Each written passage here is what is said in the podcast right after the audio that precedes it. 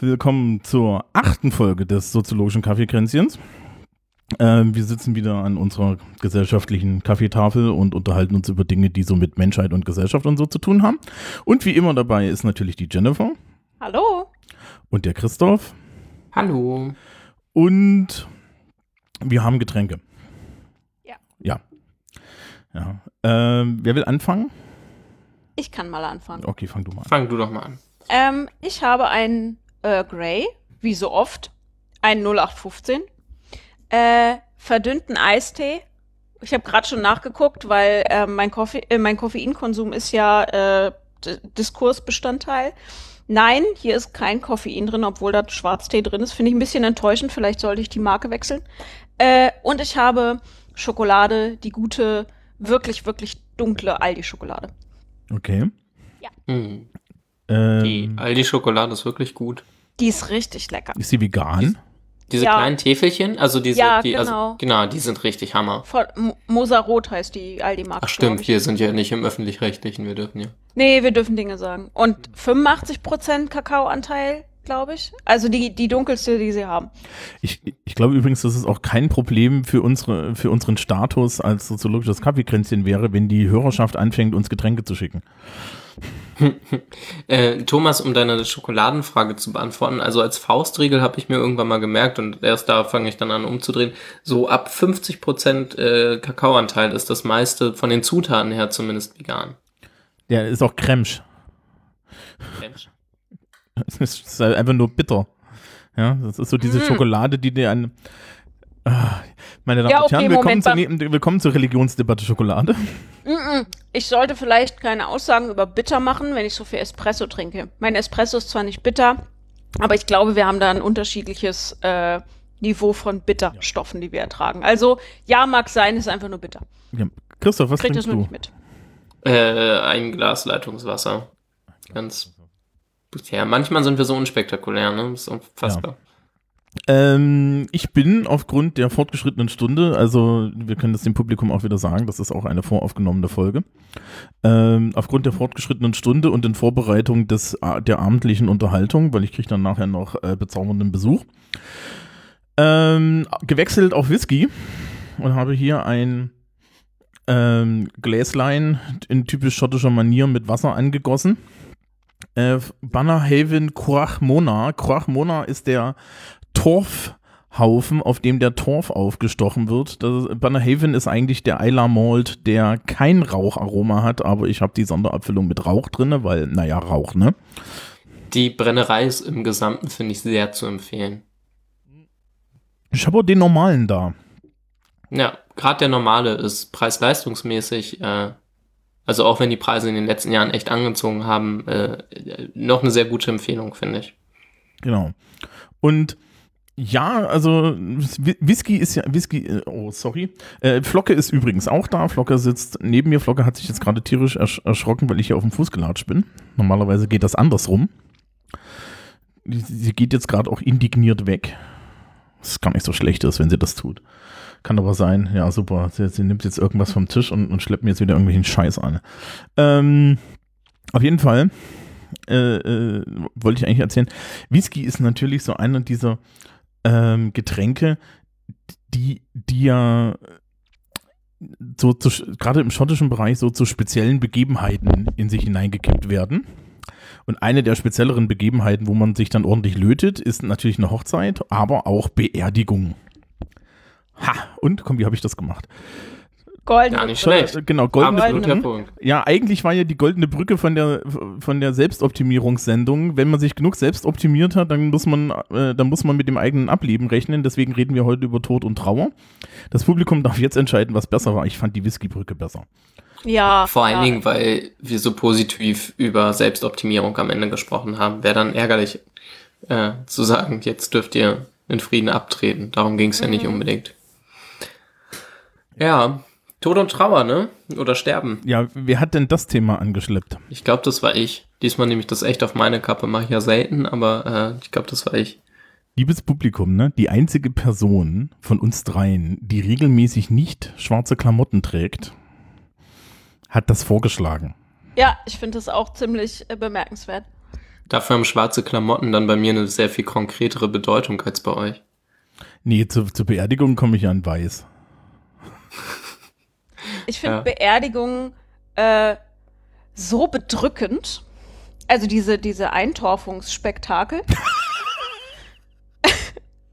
äh, weil da so viele leidende Menschen sind und Menschen, die Leid vortäuschen, dass ich das ganz schlecht ertragen kann. Und ich finde das so furchtbar, dass ich selbst äh, Beerdigungen in Film und Fernsehen und in Büchern schlimm finde. Mhm. Ich kenne eine tolle Beerdigung in dem Film und Fernsehen. Bitte? Ich kenne eine, ich kenne eine sehr schöne Beerdigungsszene in Film und Fernsehen, die ich dir auch jetzt mal ans Herz legen kann.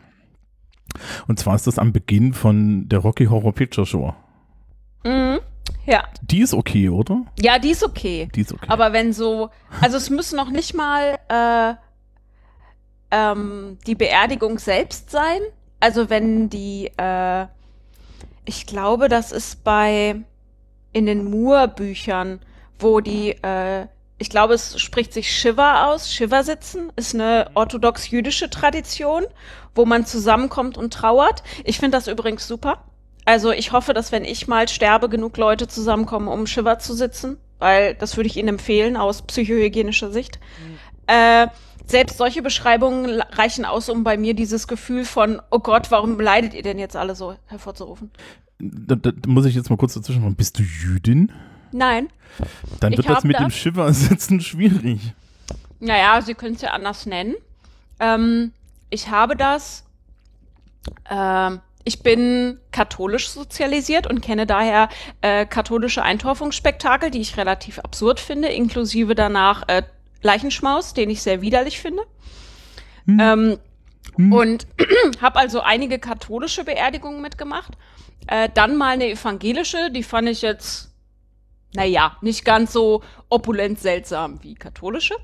Ja, Ähm, Evangeli an- am- Ja, genau, das Ja. liegt, das liegt daran. Und dann bin ich, ich habe tatsächlich zum ersten Mal in einem Buch von dieser äh, jüdischen Tradition gelesen und fand das sofort sympathisch. Wollt ihr vielleicht mal kurz noch irgendwie in zwei Sätzen Ja. mehr erläutern? Ja, ähm, also, wenn, also so, das ist das, was ich darüber weiß. Ich bin natürlich weder Jüdin, noch habe ich mich damit äh, so genau befasst. Aber so wie ich das verstanden habe, kommen Familie und Freunde in der Wohnung des, der toten Person zusammen für einen, je nach Orthodoxie, die gelebt wird, ähm, gewissen Zeitraum von einem Wochenende bis zu 14 Tagen.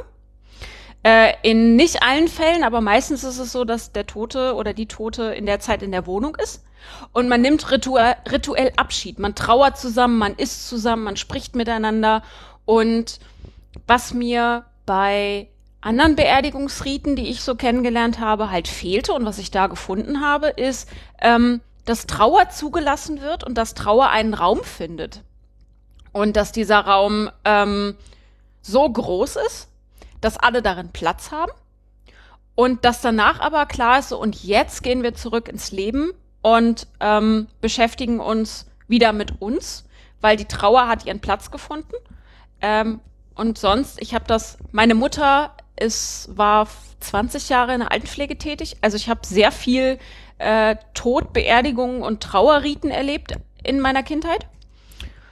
Und da war häufig kein Platz für Trauer. Bei katholischen Beerdigungen gibt es ungefähr so zehn Minuten Möglichkeit zu trauern. Und wenn äh, die Urne, Schrägstrich der Sarg, in Torf verschwunden ist, äh, dann ist das Ding durch und man fängt an zu saufen und zu fressen. Außer du bist die Frau. Außer, ja gut, dann trägst du Oder- schwarz und musst ein Jahr lang äh, die Beine Ja, zusammenhalten. also technisch gesehen auch der Mann, ne? Ja. Oh, dann kann ich mich ja jetzt hier mal als äh, großer Beerdigungsfan äußern. Uh, uh. Ich an meiner Stelle evangelisch sozialisiert. Ähm, also jetzt nicht knallhart, aber schon, schon irgendwie so ein bisschen. Und äh, ich bin auch Fan vom Leichenschmaß. Damit bin ich, glaube ich, in, in also in meinem Umfeld, die, also Menschen, die so grob in meinem Alter sind, ne, da bin ich, glaube ich, mit alleine. Also äh, bislang, als ich rumgefragt habe. Ähm, Ich weiß nicht. Also vielleicht liegt es auch an der Art und Weise, wie Trauer bei mir in der konkret in der Familie gehandhabt wird.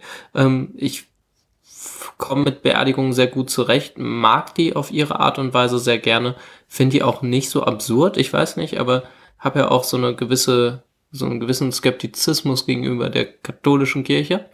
Ähm, Deswegen bist du. weiß nicht, ob das daran liegt, aber ich komme damit irgendwie sehr, sehr gut zurecht und für mich ist das ein sehr, also für mich passender Weg, Abschied zu nehmen. Für mich haut das Warum, hin. warum magst du Leichenschmaus? Also was, was fasziniert dich an dem Ritus? Oder was Ja, weiß findest ich- du an dem Ritus angenehm? ich finde es nett, zusammenzukommen danach, einfach in, in Kollektiv und ähm, über die Person zu sprechen, die verstorben ist und äh, sehr äh, sehr explizit darüber zu sprechen, was man Positives mit der Person verbindet. Äh, naja, und dass man halt nebenbei isst, finde ich irgendwie auch sehr passend, weil dieses Trauern, also sehr, und ich weiß nicht, bei uns wird auch viel geweint und so und alle sind nah am Wasser gebaut und äh, kann ja durchaus auch anstrengend sein und wenn dann ordentlich dazu gegessen wird und wenn man sich dann auch noch leicht äh, betrinkt, finde ich das irgendwie, also ein ordentliches Essen an, in Gedenken an die verstorbene Person finde ich mehr als angebracht. Dann habe ich jetzt exakt den Punkt gefunden, wo unsere Erfahrungen sich unterscheiden. So eine Art Leichenschmaus fände ich nämlich auch total cool. Aber ich bin tatsächlich, ich komme vom Dorf und äh, katholische Beerdigungen laufen, sind bei uns bisher immer so abgelaufen. Äh, am Grab wird super positiv über die Person gesprochen. Alle sind traurig. Dann geht's ins Wirtshaus, dann gibt's Mettbrötchen und dann wird sich's Maul zerrissen, bis es nicht mehr geht. Ja, das Und- ist aber Ah, kein nee. Ritus. Das ist wichtig. Bah. Ja, ich Ja, weiß okay, nicht, nee, das- das ist, aber kenn ich nicht. Ah, Das ist bei Shiva auch so. Nee, nee, das bei Shiva ist das, ist, gehört das auch mit dazu. Ja, Ähm, muss ich jetzt erzählen, wie das bei mir ist? musst du nicht, Musst darfst du. nicht. Ja, ähm, ich bin weder katholisch sozialisiert, noch bin ich evangelisch sozialisiert. Ich bin ein gottloses Ossi-Kind und komplett sakramentfrei. Aber ich verbringe fünf Tage meines, meiner Woche in einem Jugendtreff unter der Sakristei einer katholischen Kirche. Also bin ich definitiv heilig. Ähm, Naja, fangen wir mal mit selig an, ne? Jetzt keine großen Sprünge. Ein, also wir wollen ja auch nicht, dass du gleich stirbst. Mhm, genau, dann, man muss nämlich dafür tot sein, ist dir klar. Ja. Das finde ich ist übrigens ein sehr, also erst tote Leute heilig zu sprechen, finde ich, ist eine sehr gute Variante. Finde ich hervorragend. Finde ich völlig absurd, das vorher zu machen. Ähm, nee, und also ich habe in, in den letzten Jahren erst meine Großmutter unter die Erde gebringen sehen und dann habe ich meinen Großvater unter die Erde bringen sehen letztes Jahr. Und es waren unterschiedliche Erlebnisse, die ich persönlich so leicht idiosynkratisch empfunden habe. Ich bin aber auch innerlich tot, ne? Das ist ja der Standardsatz. Ähm, Das ist deine These. auf Wir können da irgendwann mal eine komplett eigene Folge drüber Nein, wir machen da keine, das ist das soziologische Kaffeekränzchen, nicht das psychotherapeutische Ka- Kaffeekränzchen. Ich leg mich hier nicht auf die Couch. Ähm, nee, aber das Lustige, das, also das Lustige an den, an diesen Beerdigungen war, das waren, also, also meine, meine, das waren die Großmutter und Großvater selbe Seite. Und ähm, man kann das mit dem Leichenschmaus auch ironisch falsch machen. Meine Großmutter ist an, an ist, ist verstorben, nachdem sie mehrere Schlaganfälle und Hirnembolien hatte und im Endeffekt war das, glaube ich, ein sehr glücklicher Umstand, dass sie dann relativ schnell verstorben ist, weil ähm, die, die, die war dann in einem Zustand, den, den man nur unter mit, mit sehr, sehr rosa-roter Brille noch als Leben bezeichnen konnte. Ja, also das war, da war halt physi physi physiologisch was vorhanden, ansonsten war da nichts mehr. Ähm, und die- die Beerdigung war auch leicht dröge. Ähm, und danach gab es hauptsächlich gebratene Würste. Und ich dachte mir so, hm, hm, ein Salat wäre vielleicht eine bessere Message gewesen. ihr seht schon, ihr, ihr, ihr seht schon, ich habe keinerlei Tradition, auf die ich zurückgreife. Ich, ich habe Soziologie studiert, ich, ich, ich verstehe Riten, ja, kognitiv, emotional, mm, Passiert da wenig, ja. Oh. Ha? Ich, Das ich, ja- das sind, ich, ich war jetzt meinen Großeltern auch nicht so nah, ja. Also der, der, der Running Gag war, dass ich da aus dem Studium und dann jetzt auch äh, aus, von der Arbeit, also aus von meinem echten Leben, äh, meine Eltern besucht habe und die Großeltern wohnten im selben Ra im Haus und eine der Standardfragen, die ich als erstes zu hören bekommen habe, wann ich wieder fahre.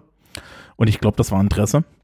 Ähm, und das ist jetzt auch nicht schlecht geredet, das war halt einfach so, ja. Also das ist nicht, kein böses Blut oder so. Ich, ich, ja, ich halte auch nichts davon, irgendwie danach zu treten oder so, das ist totaler Käse. Also das ist, Ist halt einfach. Können sich auch so schlecht wehren, ne? Ja, eben. Ja, das Ja, ist ja das Tolle, wenn Leute, das ist ja das, das ist ja das Tolle, wenn Leute tot sind. Wir zerreißen uns jetzt auch schon äh, acht Folgen lang über tote Soziologen den ans Maul an bestimmten Stellen. Ich habe ja immer noch ein bisschen Angst, dass die wiederkehren und uns das um die Ohren hauen. Du meinst, dass du im Himmel, na im Himmel triffst du nicht Bourdieu. Ich habe neulich, neulich nochmal so Luhmann-Zitate mir angeguckt und der schreibt irgendwo, dass er ganz toll daran findet, dass äh, das Schöne an Text ja ist, dass man dafür nicht lebendig sein muss, so ungefähr, sondern dass das halt unabhängig davon ist.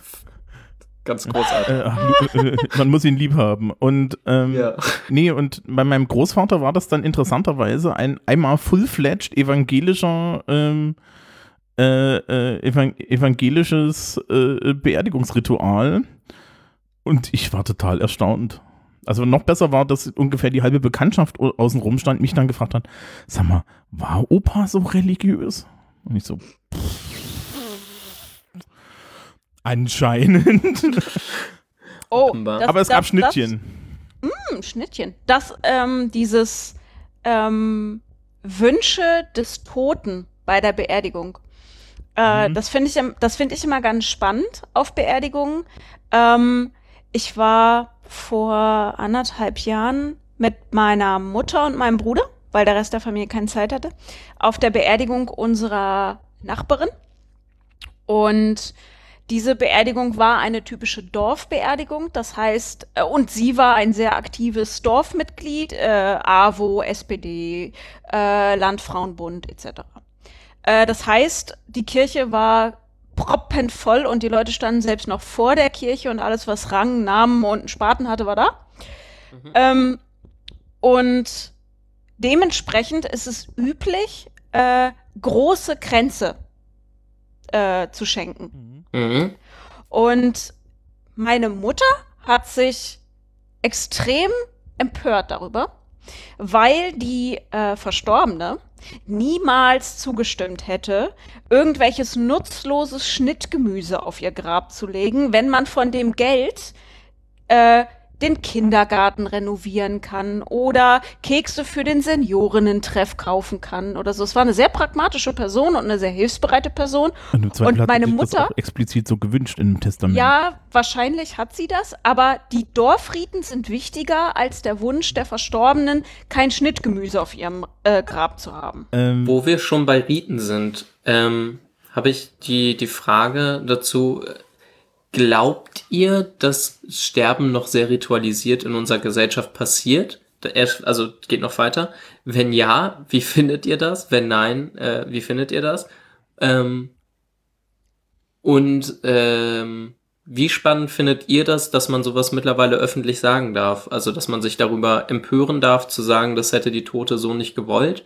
Ähm, also, dass das, dass auch das Sterben antastbar wird. Ich habe neulich auf Twitter äh, ein, ein Video von, von Vox Media, also mit V vorne geschrieben, nicht Fox Media, ähm, geteilt, wo es auch um Sterben in den USA ging und irgendwie die These war so, ey, das ist voll unökologisch, wir müssen das anders machen als die Leute, die machen das ja offensichtlich in Metallsärgen, was für eine absurde Idee, ähm, als die Leute in Metall unter die Erde zu kippen, das haut irgendwie nicht hin. Soylent Und da Green. fand ich halt soziologisch spannend dran, dass man das halt mittlerweile sagen darf, also dass das überhaupt möglich ist. Genau. Also Wie du meinst dazu? nicht den, den Prozess des Sterbens an sich, sondern das, was mit der verstorbenen Person passiert? Also ich finde, das sind Hm. nämlich zwei unterschiedliche Sachen.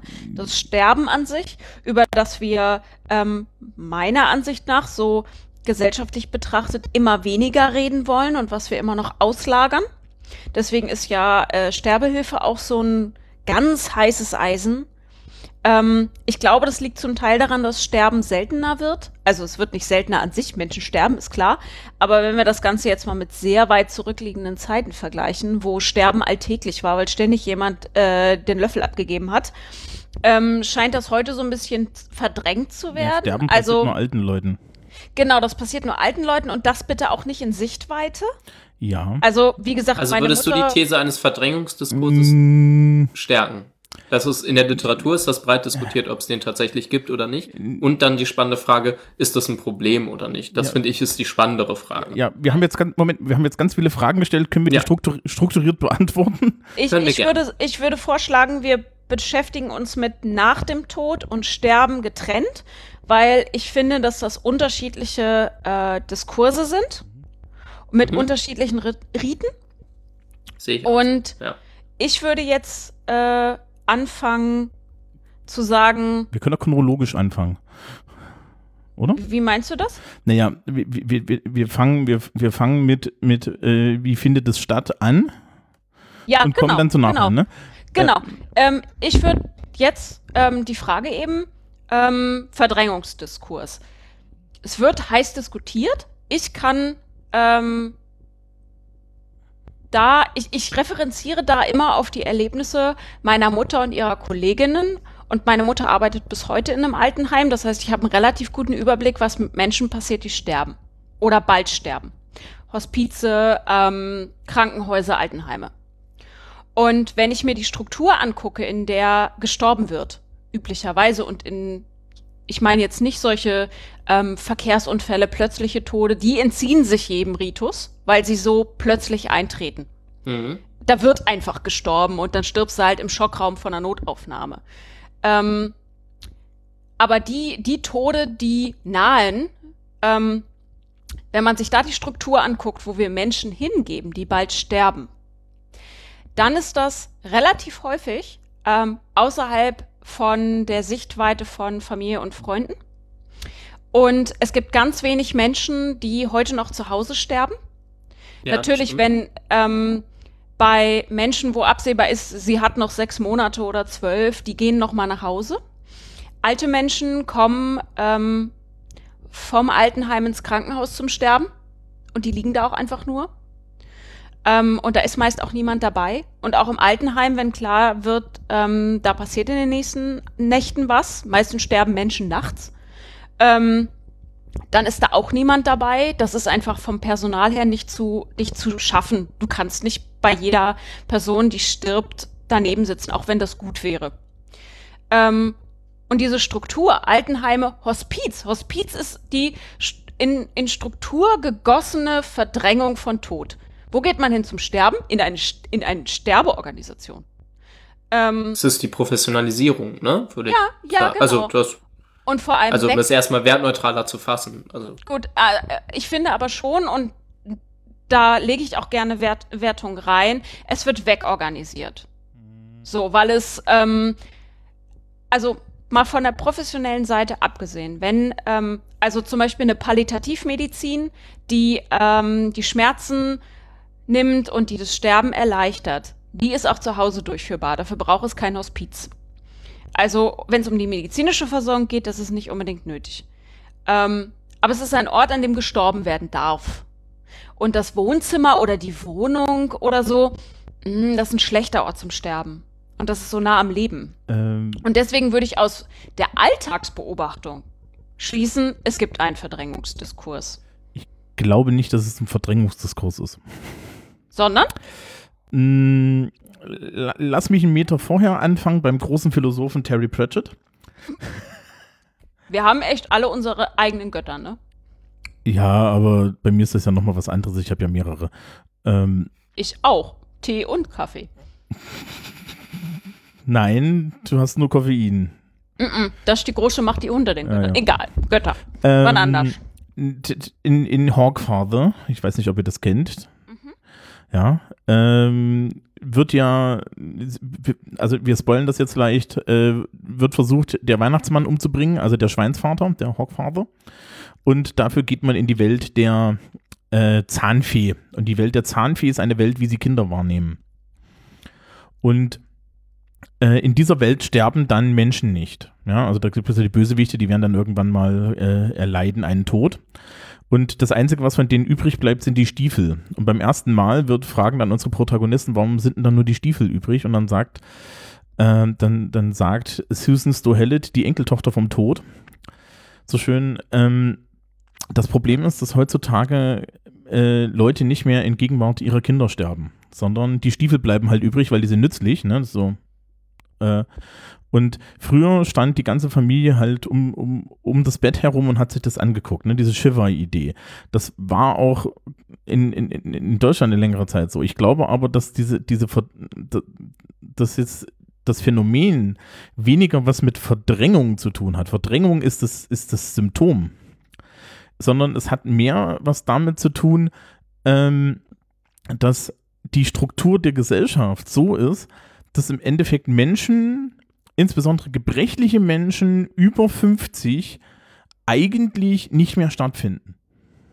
Ja? Du meinst, du meinst, sie, sie verschwinden sowieso aus dem, aus der Alltagsbetrachtung. Genau, das Problem. Und dass sie dann sterben und deswegen, und da nicht da sind, liegt quasi schon früher. Ja, weil das Problem, das Problem ist ja, ähm, wir wissen, dass das Durchschnittsalter in Deutschland liegt irgendwo bei 50, ne? So jetzt musst du, dir, musst du dir die Frage stellen, was macht denn eigentlich die Bevölkerung bis, bis so einem Alter von ungefähr 45 Jahren? Ja, wir haben in der letzten Sendung über Selbstoptimierung geredet. Maloche. Richtig, die sind alle am Arbeiten, die sind alle unterwegs und so weiter. Das heißt, wir müssen die, die, die, die Horden und da kann man dann ne, die entsprechenden demografischen äh, äh, Statistiken heranziehen, ne, so diese, diese, der Pilz, der Pilzkopf. Der Pilzkopf, den kann ich ja nur noch ähm, durch, durch professionelle Kräfte versorgen lassen. Das ist ja dann auch immer so ein Ding, über das wir regelmäßig reden, dass die alle viel, viel besser bezahlt werden müssen, weil die sind dringend notwendig und so weiter und so fort. Aber ich kann das ja nicht anders machen. Also wenn ich mir jetzt vorstelle, meine Eltern sind äh, vollkommen fit und so, ja, aber die sind jetzt 60. Ähm, wenn, wenn die jetzt gebrechlich werden, ja, und das ist, ein, das ist kein konditionales Wenn, das ist ein temporales Wenn. Da müssen wir uns alle klar drüber sein, ja. Das wird uns allen passieren und das ist temporal. Irgendwann wirst du äh, wieder zurück zu Windeln finden. Ähm, dann habe ich das Problem, dass ich 200 Kilometer entfernt bin und ums Verrecken keine Möglichkeit habe, für die zu sorgen. Ich kann das nicht, außer mit Geld. Hm. Ja, ich kann hier meinen Beruf nicht verlassen und das geht ganz vielen von uns so. Ähm, und ich bin noch ein mildes Ex Beispiel mit 200 Kilometern Entfernung, ja. Mhm. Ähm, so, das heißt also, du musst, du musst dich auf Professionalisierung, ähm, du musst dich da auf professionelle Kräfte verlassen und dann findet halt Sterben auch nur noch in diesem professionellen Rahmen statt, weil ähm, du kannst ja, du kannst ja im Endeffekt nicht äh, das irgendwie voraussehen. Was natürlich eine Idee ist, ist zu sehen, wenn meine Eltern ein bestimmtes Alter bekommen, sie heranzuholen. Ja. Aber das machen halt unheimlich viele Leute auch nicht, weil wir natürlich auch so ein Prioritätending am Laufen haben. Unser Leben ist uns nämlich normalerweise wichtiger, wenn äh, das, was uns vor der Nase ist. Ne? Ich weiß nicht, ob ihr das kennt, wenn man irgendwie, äh, also mir ging das nach dem Studium so, ich bin nach dem Studium hier hochgezogen, nach Bamberg, von Eichstätt aus, das sind auch 200 Kilometer. Äh, die Leute, mit denen ich studiert habe, die sind halt alle verschwunden, weil das ist, ist die sind halt aus dem Auge. Und das kann dir mit deinen gebrechlichen Verwandten, gerade den entfernteren, auch passieren. So, und dann ist es aber ein Problem, das vorher stattfindet. Das Sterben ist dann nur das Ende. Ähm, an der Stelle, wir werden das, werden wir auch verlinken. Es gab jetzt letztens, ich weiß nicht, ob ihr das gehört habt, ansonsten empfehle ich euch das auch, äh, eine Folge Vrind von, von Holgi, wo er mit einem Bestatter in Berlin geredet hat. Die ist. Ja, habe ich nicht gehört, nee. Ähm, kann ich wärmstens empfehlen, weil der A herrlich pragmatisch ist, aber B auch, auch, auch so eine, so eine so ganz, ganz geile menschliche Pietät hat. Und der sagt halt auch an der Stelle, naja, wenn du merkst, dass deine Eltern langsam, na, dass es mit deinen Eltern langsam zu Ende geht, dann überleg dir, ob du sie nicht herholst. Weil du willst nicht derjenige sein, der irgendwie einen Anruf kriegt von der Krankenschwester, ja, wo dann die Krankenschwester dran ist und sagt, ja, guten Tag, ihre Mutter ist eingeschlafen Und äh, dann musst du erstmal losrennen, die irgendwie Urlaub besorgen und so weiter. Und dann, weil, weil dann, so jetzt auf einer persönlichen Ebene, ist der Regret, ja, also das, das, das, jetzt bin ich der mit den englischen Wörtern, das liegt am Whisky. Mhm. Ähm, die, ja, dann, dann, dann ist das Bedauern, dass du nicht da gewesen bist, das ist richtig groß für dich. Ja, und das äußert sich dann meistens in großen Grenzen. Ähm, ne? Und so weiter.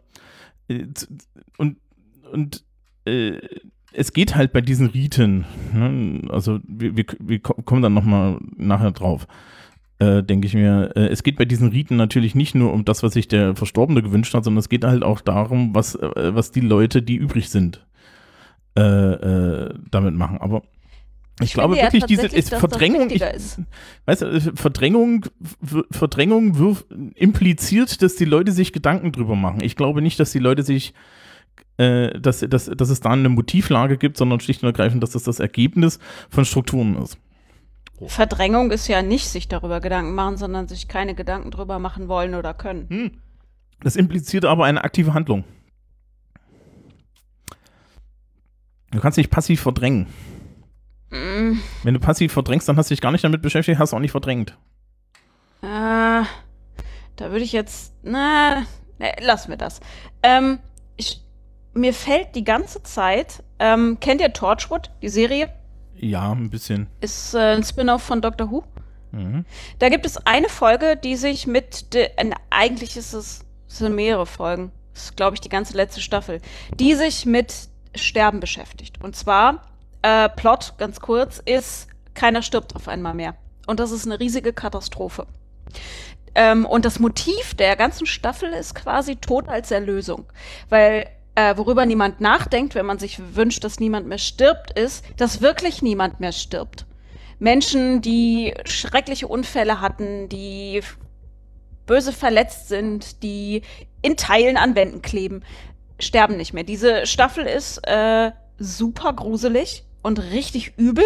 Also ich habe echt schlecht geschlafen. Ich bin aber auch ein Mäuschen, was das betrifft. Ähm, und da setzen sie sich auch mit diesen ganzen Sterbeprozessen auseinander. Was passiert denn? Wo sterben denn Menschen? Wann sterben sie üblicherweise? Ähm, äh, wo sterben sie? Unter welchen Umständen sterben sie? Und das funktioniert auf einmal alles nicht mehr. Und sie fangen an, gut, das ist der Teil, der mir wirklich nicht so gut gefallen hat, sie fangen an, äh, Klassen von Leben zu definieren. Eins ist völlig lebendig und vier ist dann so, sollte eigentlich schon längst verwesen. Und fangen an, Stufe drei und vier in Lager zu sperren. Menschen, die eigentlich tot sein sollten, werden in Lager gesperrt und verbrannt. Bei vollem Bewusstsein. Mhm. Und ähm, da wird Sind die dann tot? äh, nee, die sind dann einfach nur Asche. Aber theoretisch leben sie noch. Also man weiß es nicht genau, weil man kann sie nicht mehr fragen. Ah, praktisch. Ja, genau. Sie sind halt einfach weg. Also da wird Tod auch oder das Sterben wird in dem in der Serie dann auch thematisiert als ein Entsorgungsproblem und ein ähm, ein Strukturproblem, wenn niemand mehr stirbt. Und das fand ich total erhellend, weil abgesehen davon, dass es eine großartige Serie ist und ich mir den Arsch abgegruselt habe, ähm, diese ganzen Facetten vom Sterben werden da thematisiert, über die hatte ich nie nachgedacht. Stadien von Tod und äh, alles, was rumhängt. Was machst du mit Angehörigen, die auf einmal nicht mehr trauern können, weil es gibt kein finites Ende. Mhm. Da habe ich Was höchstens ich- drüber nachgedacht, weil Ähm. ähm, äh, Koma und so. Das Äh. ist ja auch ein, ein nicht finites Ende, das besteht ja fort. Da lebt man ja noch. Ich weiß nicht genau, wann dieses Agreement geschlossen wurde, aber ich glaube schon, da würde ich euch schon irgendwie zustimmen, oder zumindest dir, Jennifer, dass es irgendwann ein gesellschaftliches Agreement gab, dass man Menschen äh, ab, ab einem gewissen Alter, ab einer gewissen Gebrechlichkeit äh, in äh, Altenheime kasernieren darf. Und äh, jede, jeder, der schon mal in einem Altenheim, in einem Altenzentrum war, ähm, und ich habe da eine Zeit lang gearbeitet und das ist eins der bestbewertetsten in Norddeutschland zumindest von irgendwelchen Rankings, der sich das angeguckt hat, wie da vor allen Dingen mit äh, demenzkranken PatientInnen umgegangen wird. Ja, das ist schon schwierig und das gilt dann irgendwie als menschenwürdig und äh, besonders und die haben irgendwie in Rankings so eine 1-0, 1-1 oder so, keine Ahnung. Ähm, Weil, weil das Ranking nur die Papierqualität beurteilt. ja, die rennen da bestimmt auch mal durch, keine Ahnung. Ja, Vielleicht- die also ich glaube gar an. nicht, dass das, also ich glaube wohl, dass das im Vergleich ganz gut ist zu dem, was man sonst kriegen kann. Das glaube ich. Ähm, aber selbst wie da mit den Menschen umgegangen wird, da kann einem klar werden, okay, wir haben offensichtlich ein stillsteigende, stillschweigendes Agreement und eins, was ohne Diskurs öffentlichen ausgekommen ist. Das glaube ich nämlich auch. Ähm, wo einfach klar ist, okay, alte Menschen, bei denen wir nicht wissen, wohin, können dahin, sie werden irgendwie am Leben erhalten, ähm, minimalst bespaßt, aber das war's dann auch wirklich und äh, du bist da und kannst, wenn du, ja, du kannst da ganz gut auf deinen Tod warten. Also, Ja, genau. Warten auf den Tod. Genau das. Äh, also Ähm, die Betonung liegt jetzt auf dem Warten.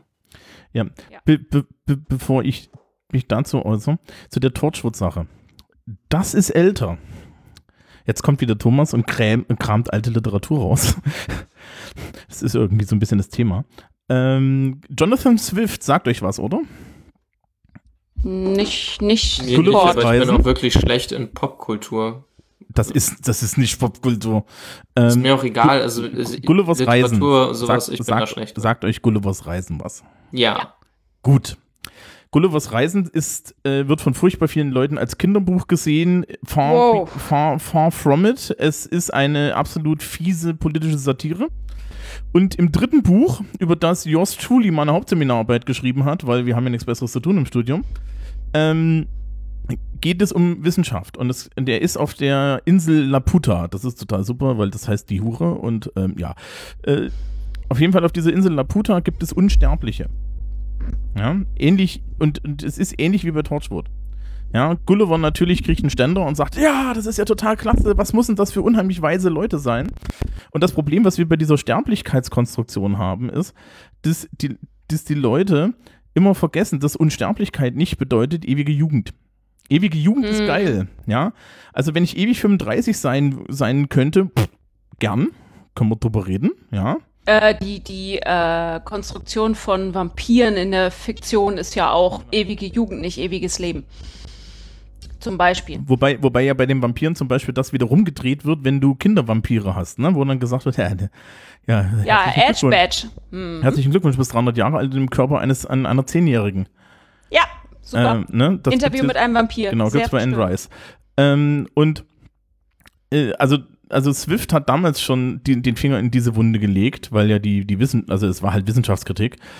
Ähm, und was, was halt unseren Umgang mit alten Menschen angeht, äh, das Problem, warum das so prekär ist, ist doch eigentlich, dass keiner ein, äh, dass kein, dass keiner ein Interesse hat, dass diese Bedingungen besser werden und sämtliche Leute, die betroffen sind, nicht mehr in der Lage sind, sich zu beschweren. Ja, Ja. Dazu haben sämtliche Pflegekräfte und so weiter, die, die, die, die dieses, diese prekären Situationen verwalten, äh, den, die, die haben keine Lobby. Ja, das, äh, Ja. Die, können, die können sich, also ich, ich wage zu behaupten, dass, diese, dass Pflegenotstände grundsätzlich nicht darauf zurückzuführen sind, dass die Pflegekräfte scheiße sind, ja, sondern Nee. die sind alle furchtbar bemüht, die sind alle furchtbar überarbeitet, die sind alle furchtbar am Arsch, furchtbar schlecht bezahlt und sie wissen Das alle. wollte ich übrigens auch nicht gesagt Nee, haben. nee. Absolut nicht, ne? das, Also haben, das, das haben wir auch nicht so Ja. wahr, also ich habe es nicht so wahrgenommen. ja. Ähm, sondern das ist, das ist aber die Konsequenz. Und das, der, der Punkt ist nämlich, dass, wie ich vorhin schon sagte, wir haben eigentlich, wir haben eigentlich ähm, kein Problem mit dem Sterben, weil das ist, das, das ist so weit draußen für die meisten Leute, dass es, dass sie, dass sie mit, da- dass sie erst, wenn die Trauersituation ihnen auf den Kopf fällt, sich damit beschäftigen, sondern wir haben schon ein Problem damit, mit dem Altern an der Stelle. Ja, in dem Moment, wo du nicht mehr produktiv bist, ähm, wirst du für die Gesellschaft irrelevant. Der Witz ist, dass ein Großteil der Gesellschaft genau zu dieser Gruppe gehört. Ja? Personen über 60 sind uninteressant. Mhm. Kranke Personen über 60 ja, ähm, sind eigentlich ein Fall für diesen wunderbaren Begriff des äh, sozialverträglichen Frühablebens. Ne, die, sind, die, die Art, wie wir darüber reden, ist ja im Endeffekt jenseits jeglicher Menschlichkeit und an, an einer Stelle, dass das einfach ein Kostenfaktor ist. Ja, Ja. d- d- d- die größte Belastung, die dir passieren kann, ist, dass einer deiner Verwandten ähm, zum Beispiel mit Demenz erkrankt, weil an Demenz stirbt man nicht so schnell. Und dann das, Das, Pro- ist blöd, weil das ist ein Kostenfaktor. Richtig, das ist ein Kostenfaktor. Dazu ist es halt unheimlich aufwendig und das äh, gerade gerade eine gute Demenzvorsorge. Ja, ähm, das kostet richtig Geld, weil im Endeffekt ist es wie Katzenhüten. Ja. Ähm, und zwar kleine Kätzchen. Nur, dass die kleinen Mhm. Kätzchen 70-jährige äh, 70-jährige äh, äh, Damen und Herren sind in ähm, äh, wunderbaren äh, äh, Windeln, Tena-Sachen mit irgendwelchen, ja, mit irgendwelchen Nierenversagen, irgendwelchen Kathetern, die sie sich im Zweifel ziehen und so weiter und so fort. Wie ihr Meine merkt, Mutter ich hat spreche da mal- auch aus Erfahrung. Ja, ja, meine Mutter hat mal gesagt, also sie war die letzten fünf Jahre, bevor sie zu kaputt war, um weiter in dem Job zu arbeiten und dann wechseln musste, die letzten fünf Jahre auf einer Dementenstation und die meinte mal, das ist ein bisschen wie eine Krippe, so vom geistigen Niveau der BewohnerInnen, ähm, mit dem Unterschied, dass die ausgewachsene Menschen sind und auch so stark. Hm. Und das ist dann äh, herausfordernd. Ich hatte im Zivildienst, also ich war in der mobilen Pflege im Zivildienst, ähm, hatte ich alle zwei Wochen einen Patienten, der eine Parkinson und eine Demenzerkrankung hatte. Ach, schön. Oh, Und- das ist schwierig. und die- das ist, Und die Ansage war, Thomas, ja, Thomas war damals 18 und groß und stramm und ja, lustigerweise bei weitem nicht so trainiert wie heute. Heute hätte ich weniger Probleme damit. Ähm, Thomas, du gehst da hin und hilfst der Frau, die sich da die ganze Zeit um ihren Mann gekümmert hat, weil wir haben der nur alle zwei Wochen geholfen. Ja, die, die hat uns nur gebraucht, um sie zu entlasten. Muss man auch mal dazu sagen. Und ähm, wir, wir schicken da jemanden hin, der, der halt, der halt ein Riesenkreuz hat, ja, weil Mhm. äh, ich, ich mit der richtigen Technik auch eine 120 Kilo Person mit steifen Gelenken von einem Stuhl krieg. Ja. Wobei, d- ganz ehrlich, es gibt äh, äh, die gut ausgebildete Pflegekraft würde dir sagen, das ist scheißegal, welchen, welche Körpergröße du hast, das geht nämlich immer, wenn man das nur weiß, wie das geht. Ja, There's magic there. Ähm, Mhm. Magie ich kann, ist. ich kann auch von ich kann auch von meinen Schülern sagen, wir machen wir haben ja eine äh, Ausbildungsrichtung Sozialwesen, die machen ein Praktikum. Die machen einen Pflegehelferschein und arbeiten sechs Wochen in der Pflege, in Pflegeeinrichtungen. Sehr interessant ist, dass die Menge der Leute, die in Sozialwesen gehen ähm, und dann sagen, "Äh, Pflege ist scheiße, Pflege ist eklig, mi, mi, mi, mi, mi, die nimmt in den letzten Jahren zu, wo ich mir immer denke, Leute, ihr habt euch vorher zu informieren. Ja. Und ähm, eure Arroganz wird euch auf die Füße fallen, weil ihr werdet nur noch von Robotern versorgt oder notgekeult. Ähm, und das Interessante ist, wenn du mit denen dann in der 12. Klasse nach diesem Praktikum arbeitest, das sind die geerdetsten Menschen, mit denen du arbeiten kannst an der Schule. Ich liebe Sozialklassen. Weil die haben, die haben, die haben halt einfach mal was gesehen. Ja, auch wenn du mit Sozialwesensleuten, berufliche Oberschule, die also Altenpfleger, Krankenpflegerin, Krankenschwester, lauter so Zeug gemacht haben, ja.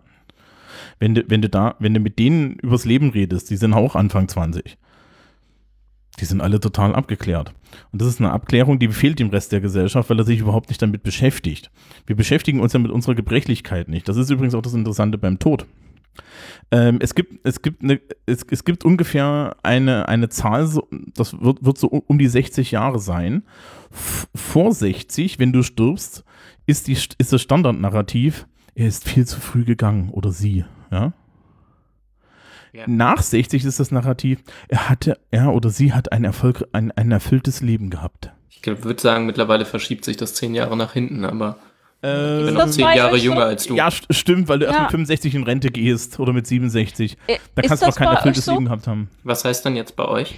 Ne, nehmt ihr beide in eurer Umgebung wahr, dass ähm, Tod nach Alter unterschiedlich und unterschiedlich tragisch wahrgenommen wird? Absolut. Absolut. Absolut. Ja. Ähm, Ich kenne das nämlich aus meiner Familie gar nicht. Doch wird völlig unterschiedlich bewertet äh, von, also das im Sinne von, äh, ja, wobei, hm, okay, bei mir ist es einfach alterstechnisch so zusammengefallen. Ähm, ich weiß nicht, die Tode, die ich im, also von äh, alten Menschen erlebt habe, da war, wurde das immer mit einem guten Sterben in Verbindung gebracht und so konnotiert. Mhm. Ich weiß nicht, wie das wäre, wenn das ähm, äh, kein gutes Sterben, was auch immer das jetzt ist, gewesen wäre, ob das dann genauso positiv bewertet worden wäre. Also in, in meiner Familie gibt es auch das gute Sterben und das, äh, das, was halt passiert. Es gibt kein schlechtes Sterben. Das der Tod ist sagen. tragisch und passiert. In- In meiner Familie, Thomas. Äh, der Tod passiert und dann passiert er. Und dann gibt es das gute Sterben und das bezieht sich ausschließlich auf Menschen nach langer Krankheit. Da wird in meiner Familie gesagt, ach Gott, jetzt hat es endlich geschafft. So. Und alle anderen Tode, die passieren halt und die, die äh, werden aber nicht weiter positiv oder negativ konnotiert. Die sind so wie Wetter. Ist halt da. Mhm, ja, da würde ich mitgehen. Also, ich- wie gesagt, meine Großeltern, die, die, die jetzt so in der Zeit, als ich das bewusst mitgekriegt habe, gestorben sind, sind halt beide nach typischen Alterserkrankungen, ja, so, so dem, was man so in dem Alter bekommen kann, ne, Schlaganfälle, Demenz und so, äh, gestorben und ich, ich war nicht sonderlich populär an bestimmten Teilen meiner Familie damit, deswegen habe ich es auch nicht so laut gesagt. Aber im Endeffekt waren das alles, das, was du auch gerade beschrieben hast, das war alles, zum Glück ist es schnell vorbei. Ja. Wobei das bei in meiner Familie ist das altersunabhängig. Kennt ihr das dann auch? Also dass äh, er Hm. Erlösung quasi nur von von Dauer oder Schwere von Krankheit abhängig ist und äh, alles davor ist halt Wetter. Ähm, ja, Äh, ich, ich erzähle erzähle schnell mal den eindrucksvollsten Schwank aus dem Zivildienst. Ähm, der ist auf, auf- der ist aus zwei Gründen eindrucksvoll. Ähm, ich wurde einmal mitgenommen zu einem Patienten und dieser Patient war ein junger Mann, der war damals, ich war damals irgendwie 19 und der war Mitte 20. Der lag in so einem, der lag in so einem Pflegebett, der hatte eine Magensonde, der hatte Katheter, der hatte einmal Full Program, ja. Mhm. Und man hat mich mitgenommen aus denselben Gründen, aus denen ich auch so andere Sachen machen durfte, weil ich groß, schwer und so weiter war. Und, die, und, und der hat, die, diese Person hatte eine Stoffwechselstörung. Genetisch, ja. Das war sowas familiäres, Stoffwechselstörung. Ähm, und ich habe diesen, diesen Menschen gesehen und der, der, wir haben den nicht aus dem Bett gekriegt. Der hat so gekrampft, dass ich mit meinen 120 Kilo, die ich damals hatte, den nicht unter Kontrolle habe bringen können. Also Mhm. ist, es ist faszinierend, was der menschliche Körper kann. Das hat mich schon furchtbar beeindruckt. Bonuspunkte dafür. Der kleine Bruder ist mit mir zur Schule gegangen. So, ja. Und an der Stelle musst du dann sagen, oh Gott. Ja. Aber Echt? Was? Äh, müssten wir jetzt oh Gott sagen? Nein. Ach so, Wenn du, wenn du, wenn du oh Gott sagst, glaubt das doch eh keiner. richtig. Ja, ich weiß. Du, du darfst, oh, also nein, aber das ist, ist halt so. Satan noch mal. Also, also, ja. Bei Luhmanns Kasten.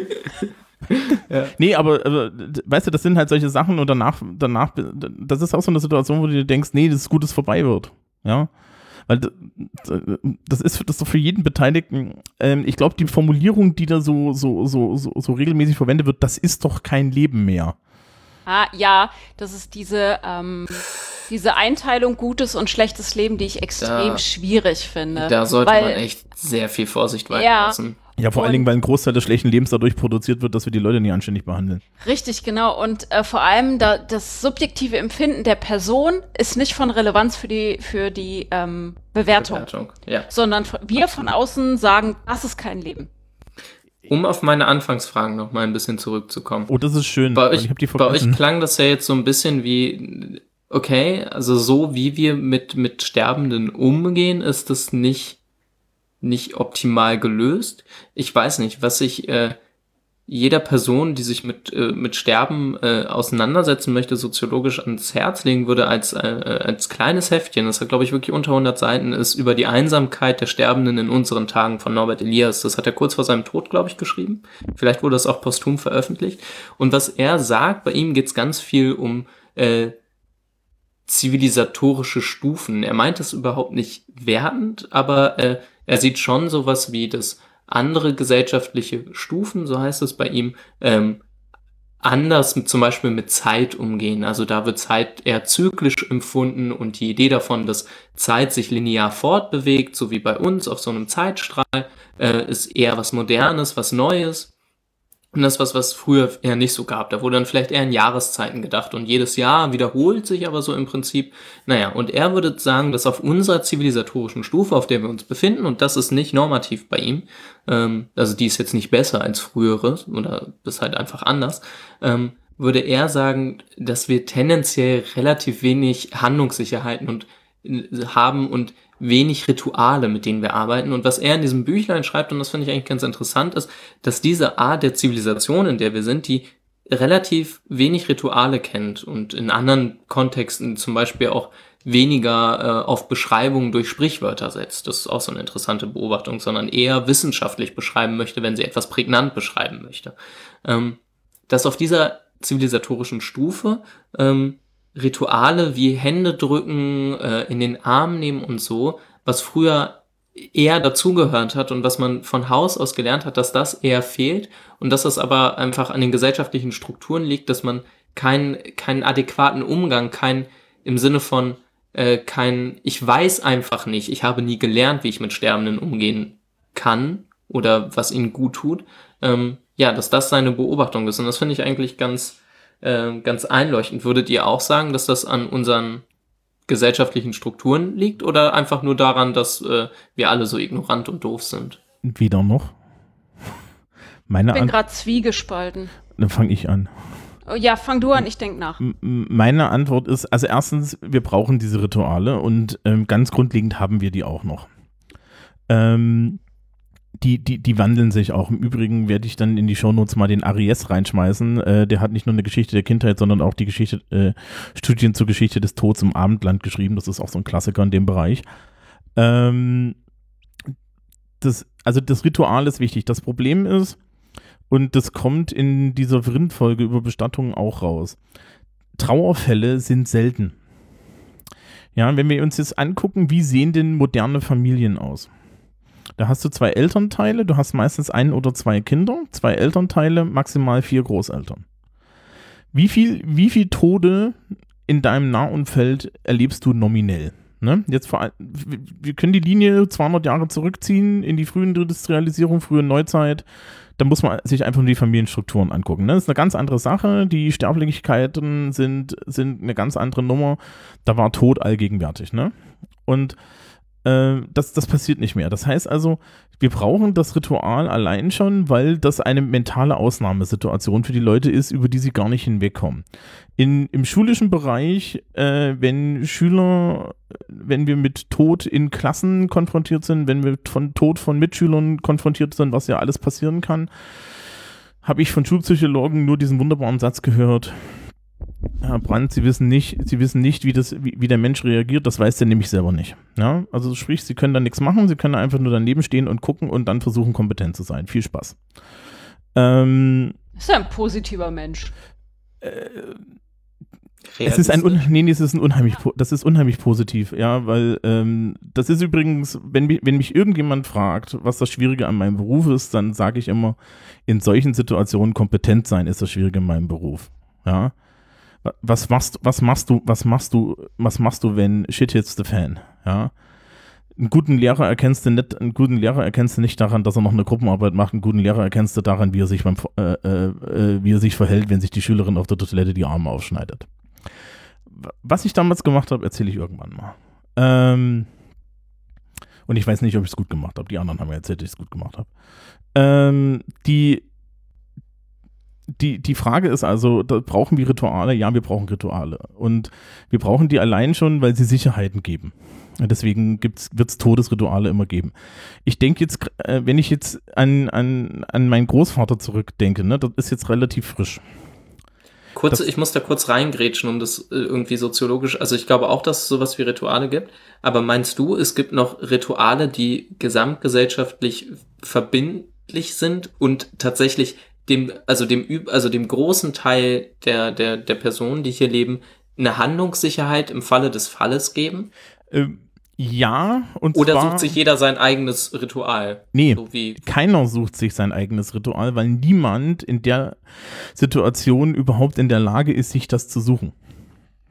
Sondern was im Endeffekt aus meiner Sicht passiert ist, dass die Leute ähm, sich auf diese tradierten Vorstellungen ähm, verlassen, die da im Bestattungswesen vorhanden sind. Also sprich, wie das Ritual aussieht, bestimmt am Ende die, die, die Konstruktion von, äh, von, von Bestattung, wie wir sie in Deutschland haben.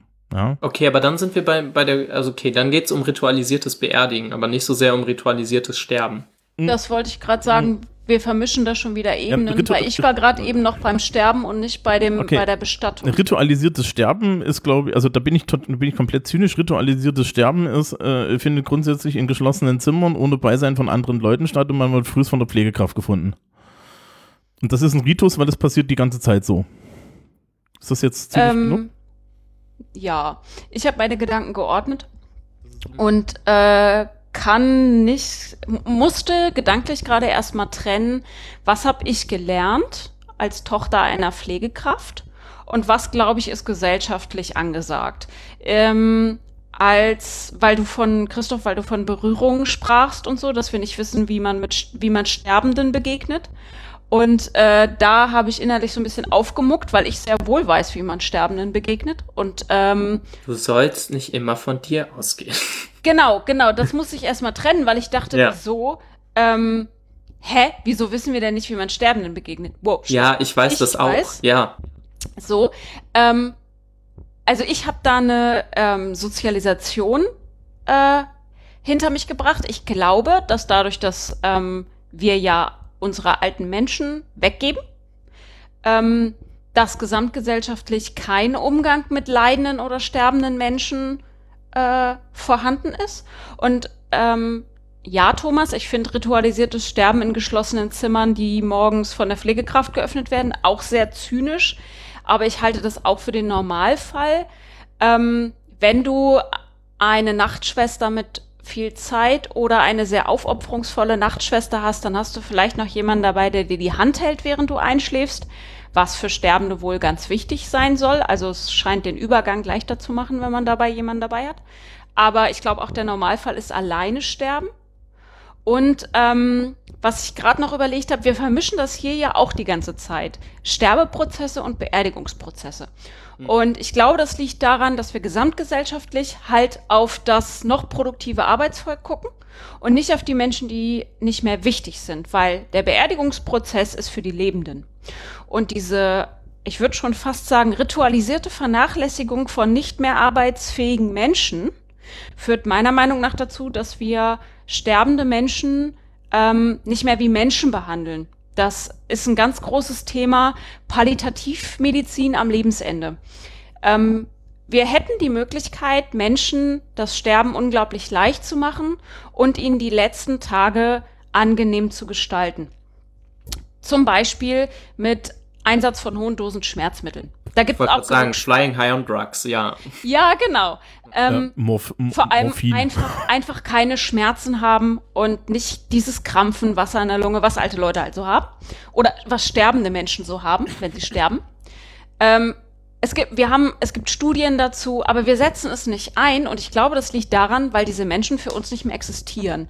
Oder weil sie, weil es zu weit weg ist. Ja, ist ein Kostenfaktor. Ja, und die paar Menschen, die wir in unserem Leben, wie du Thomas gerade richtig sagtest, die paar Leute, die in unserem Umfeld eigentlich nur versterben können, das sind Einzelfälle in unserem Leben, das ist keine Struktur.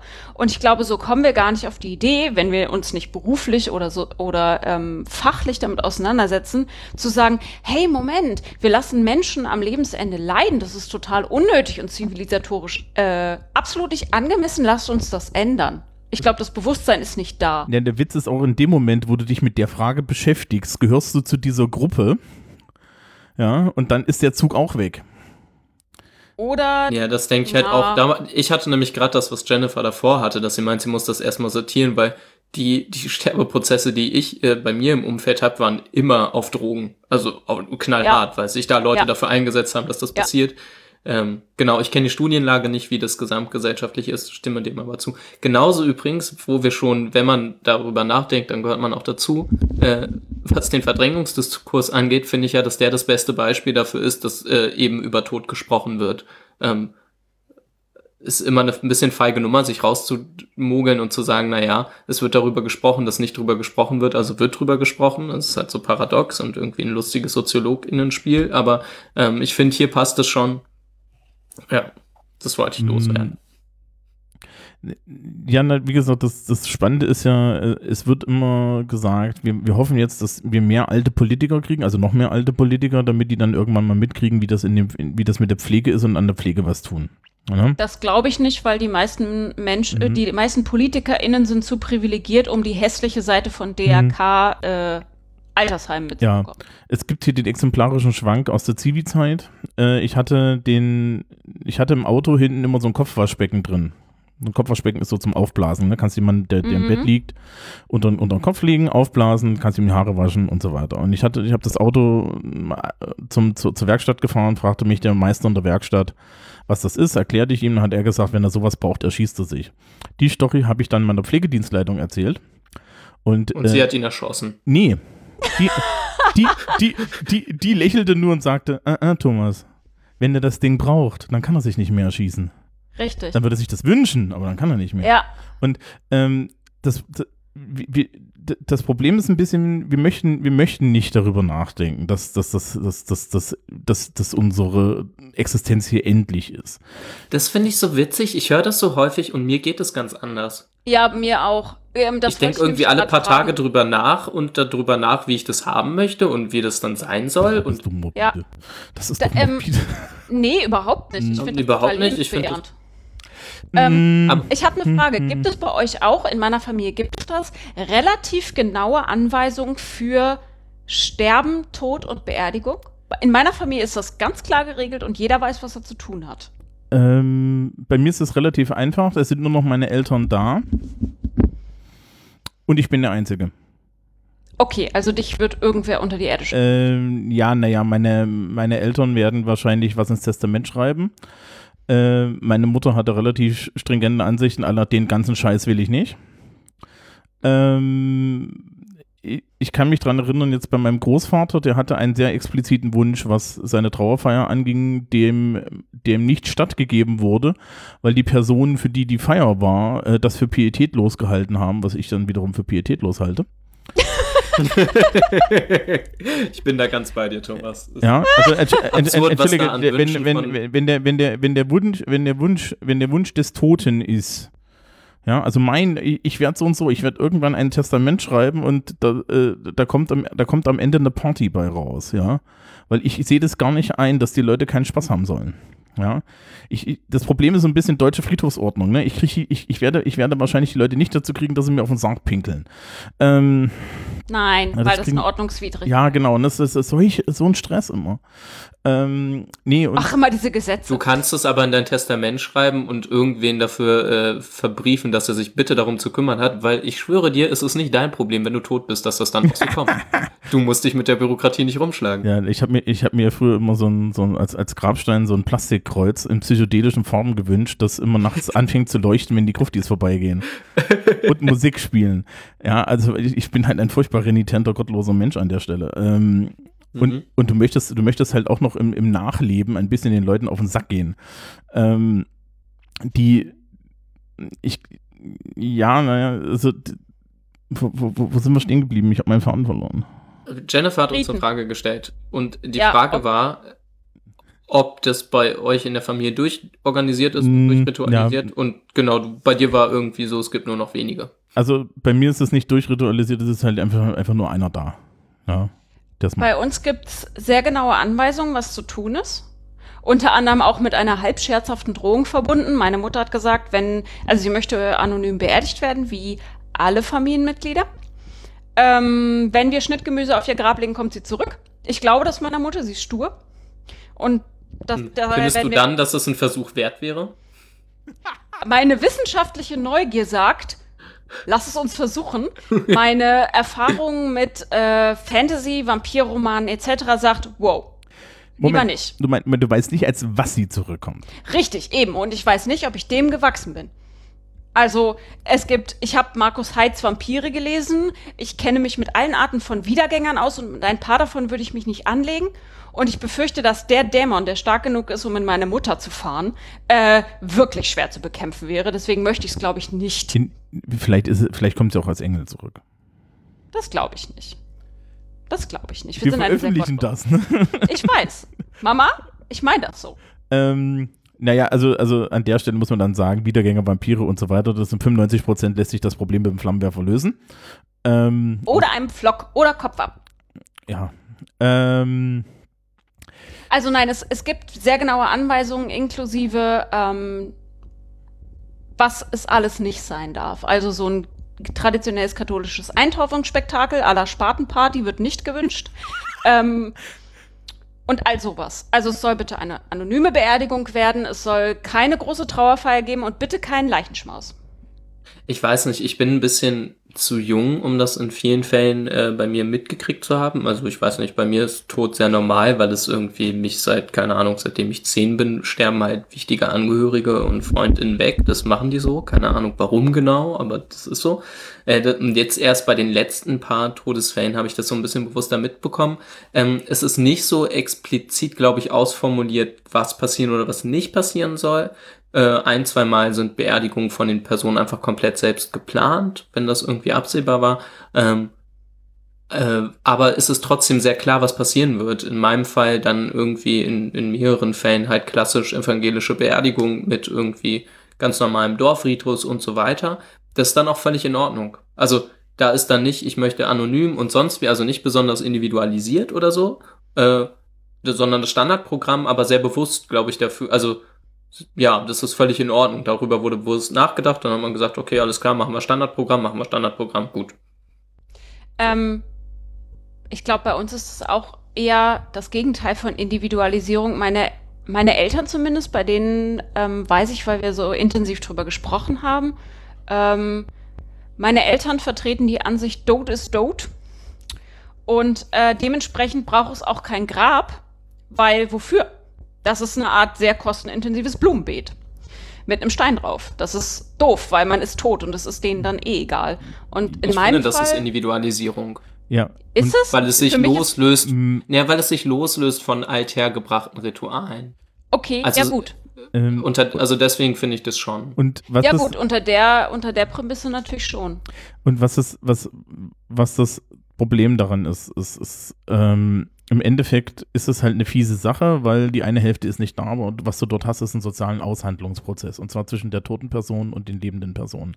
Und Wir da haben ist das gut, wenn die, wenn die zu versterbende Person, bürokratisch korrekt formuliert, die zu versterbende Person das bitte mit den lebenden Personen oder später zu versterbenden Personen noch aktiv aushandelt, weil dann braucht sich auch niemand schlecht fühlen. Also solltet ihr noch leben, wenn ich sterbe, irgendwer sollte mich möglichst kostengünstig eintorfen. Das wäre super. Wo wir schon bei aktivem Aushandeln sind, an dieser Stelle mal eine kurze Werbung für irgendwas in Richtung Organspendeausweis. Liebe Oh ja, Oh. da bitte. draußen, Bitte. bitte überlasst es einfach nicht komplett euren äh, Nächsten oder Angehörigen. Müssen ja gar nicht die Nächsten sein, sondern nur die nächsten Verwandten sein. Schreibt irgendwas da rein und wenn es ist, ich will's nicht.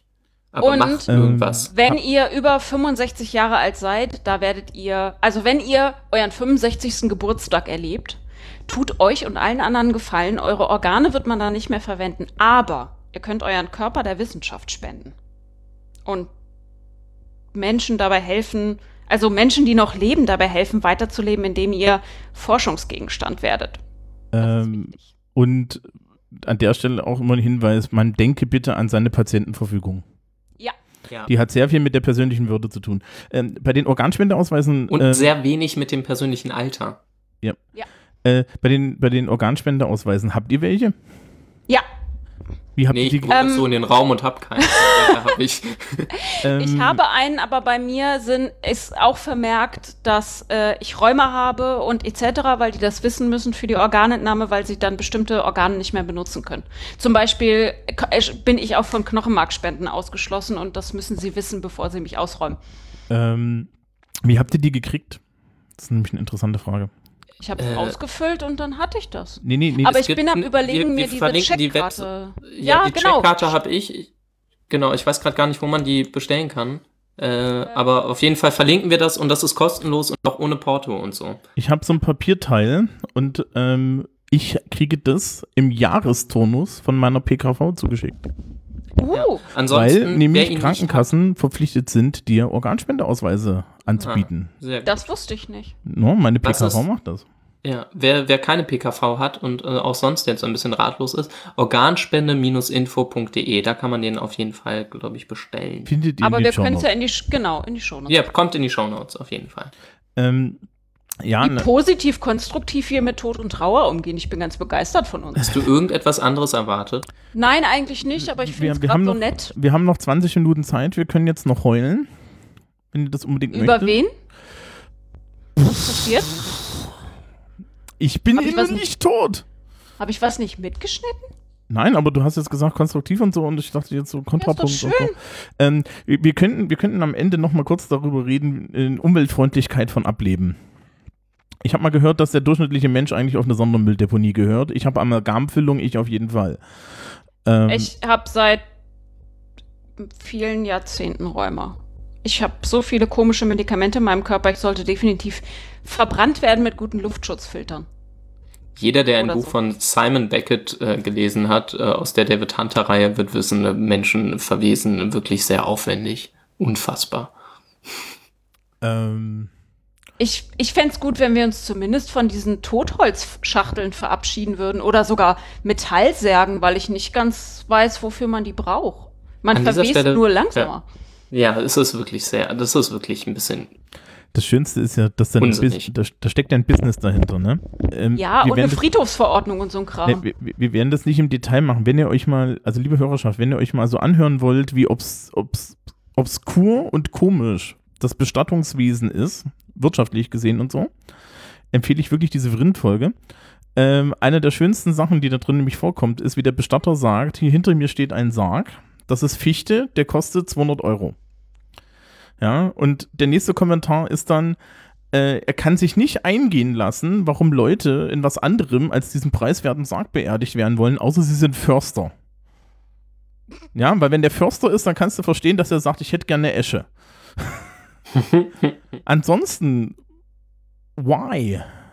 Das habe ich mich insbesondere bei Feuerbestattung schon gefragt, warum man da überhaupt eine Kiste mit reinschiebt. Tut's da nicht ein Tuch oder so? Ähm, Oder gar nichts? dire- nee, oder, oder gar nichts tut, glaube ich. Aber ich So Aus. Perspektive, aus Perspektive von dörflicher äh, Versorgung inklusive einer Bestatterinnenfamilie findet ihr es nicht mehr als nachvollziehbar, dass, also wenn wir schon nur noch ein paar Rituale haben, die sich vielleicht daraus speisen, dass man wenigstens diese eine Bestatterinnenfamilie mit vernünftigen Särgen finanziert? Wie frech wäre es denn, wenn wir alle nur noch sagen, naja, so ein Leintuch wird's eigentlich Ja, aber es Ähm. muss ja doch, also Bestatter machen doch mehr als nur äh, geschreinerte äh, Einraumwohnungen zu Also Siehst du, der. Schreiner hängt ja auch noch da dran. Die- Das hab ich Nee, gar der Schreiner beachtet. ist der Bestatter. und also die, nein, nein, nein, das wird Bestatter eingekauft. Das kommt alles Ja. aus China. Also selbst das tun sie nicht mehr. Aber Ähm. diese ganze Abwicklung, die sind ja, die machen ja mehr als nur Leute eintorfen.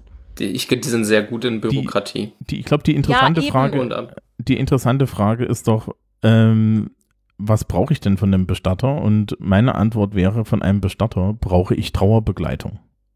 Trauerbegleitung und Bürokratie ab, weil, weil äh, Ja. du hast so selten Todesfälle, dass du dich Genau. mit dem ganzen Bürokratiekram nicht auskennst. Du Genau, brauchst also jemanden, der Transporte macht und so. Und, und was, was das Problem ist nur, dass, ähm, wie, wie gesagt, äh, hört euch das an, ähm, die, das, das Problem ist nur, dass Bestattung primär ges halt gesehen wird unter diesem Gesichtspunkt, dass es der, der die Kiste bereitstellt, ja, und so.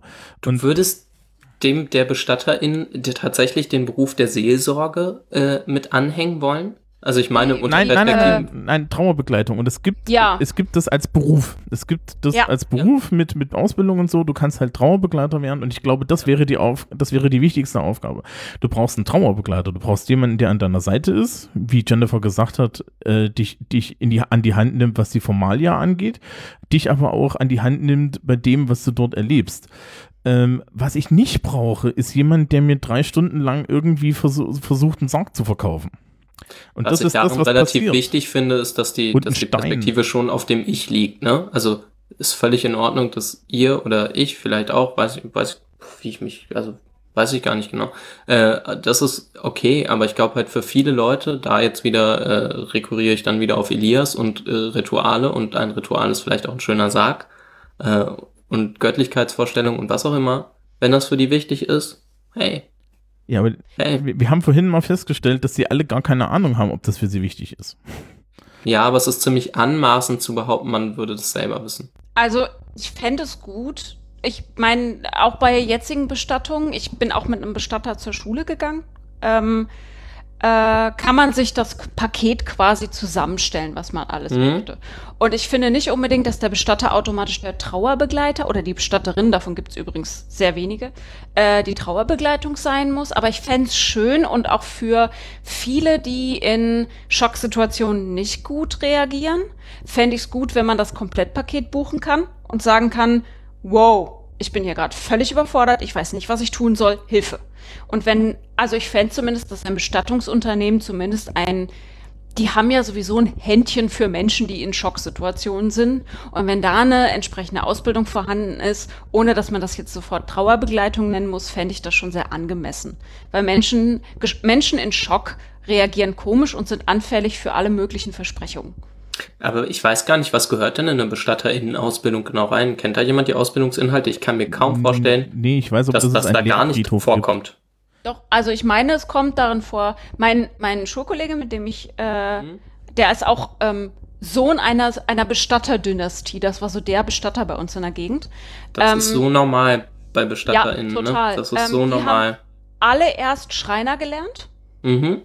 und dann setzt man üblicherweise, also bei, in der Familie war es so, setzen sie den Bestatter oben drauf.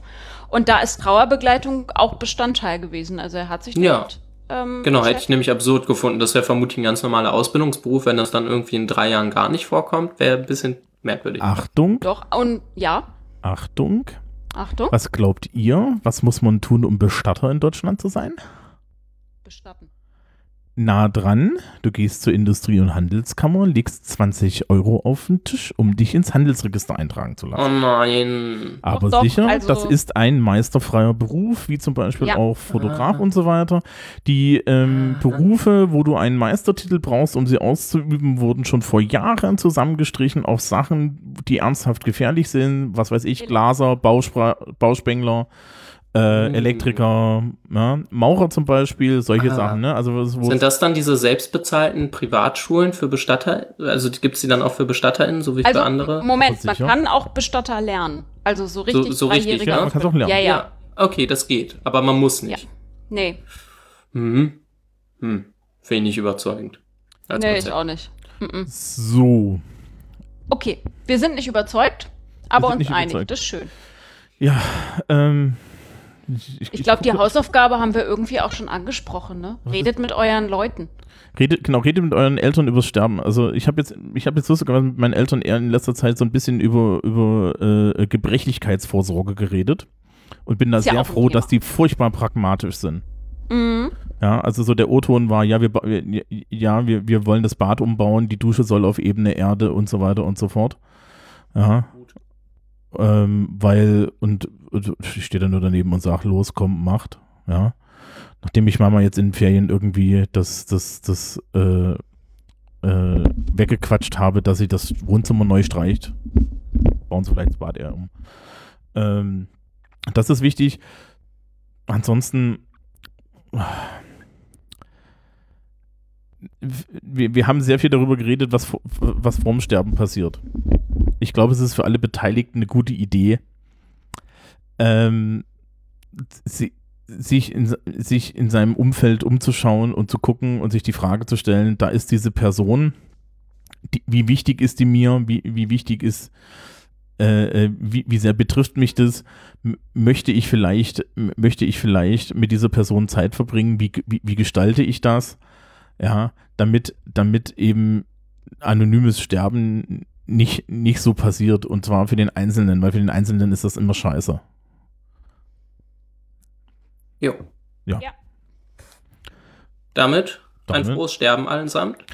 Ja. Sterbt uns nicht zu früh weg. Also der, Nee, ein paar Folgen haben wir noch.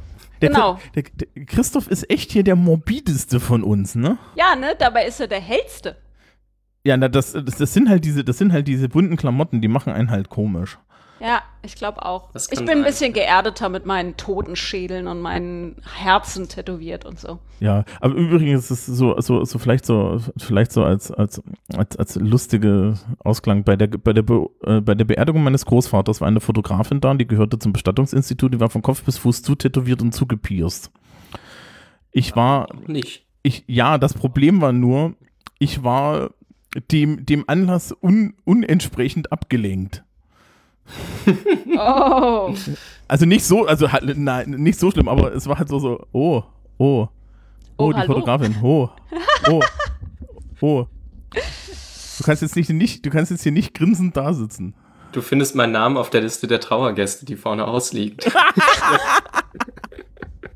Das halte ich für, ein für eine großartige Opening-Line. Gu- Guten Tag, kannst du dich bitte mit Telefonnummer ins Kondolenzbuch eintragen? ja. Das finde ich sehr gut.